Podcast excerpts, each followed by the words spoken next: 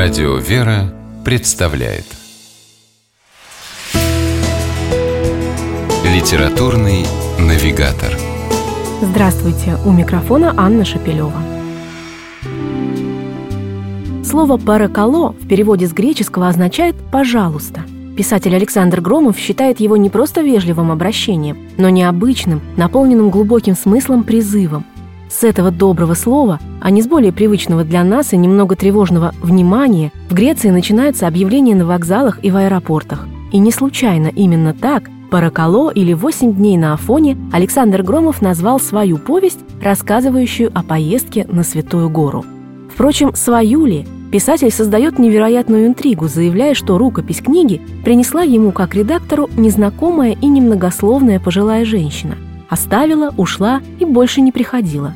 И как ни пытался он вычислить автора, ничего не получалось. Правда это или хорошо продуманный литературный ход, кто знает. С уверенностью можно сказать одно. Кем бы ни была на самом деле написана книга, она захватывает читателя с первых же страниц. Ее простой и, по мнению самого Александра Громова, даже несколько вольный язык – несомненно стилистическая изюминка повести. «Паракало» или «Восемь дней на Афоне» написано от первого лица – и рассказывает о том, как два приятеля, Александр и Алексей Иванович, отправились однажды на Святую Гору. Люди отнюдь не святые, вполне обычные, погрузились в незнакомую им невероятную атмосферу Афона и почувствовали себя в другом мире. Каждый из восьми дней пребывания героев на Святой горе описывается в отдельной главе, и все они наполнены событиями. Это и приезд в Пантелеймонов монастырь, и знакомство с пожилым и улыбчивым монахом-экскурсоводом с античным именем Олимпий, который оказался бывшим известным советским физиком-ядерщиком. Это и описание первой афонской ночной литургии, во время которой героям казалось, что все кругом наполнялось светом, хотя солнце еще не показывалось из-за горизонта.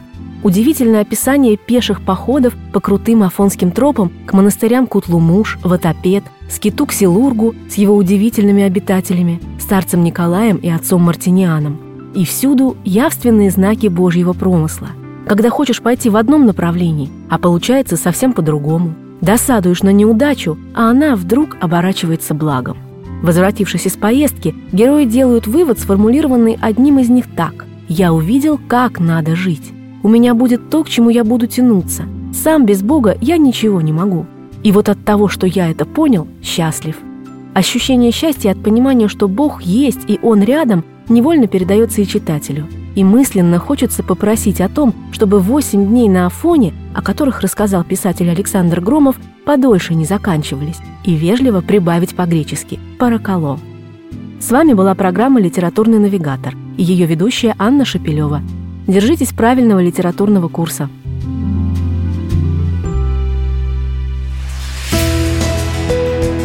Литературный навигатор.